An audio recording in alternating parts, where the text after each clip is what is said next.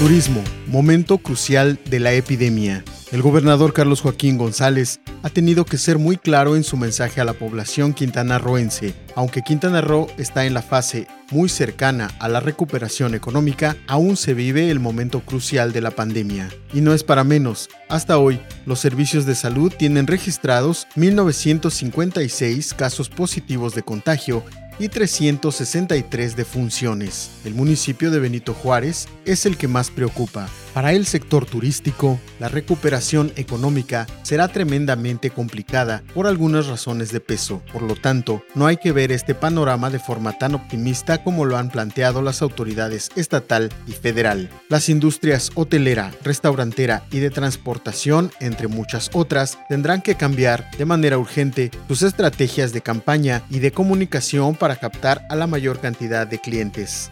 De acuerdo con la experiencia internacional que se percibe, las cifras de contagios seguirán subiendo. Eso nadie puede negarlo, y así lo ha reconocido la misma Secretaría de Salud Federal. Más que una nueva normalidad, la industria turística deberá interpretarlo como una nueva realidad, nueva visión o nuevo entendimiento, que deberán adoptar para crecer o para sobrevivir. Estos son los carbones políticos.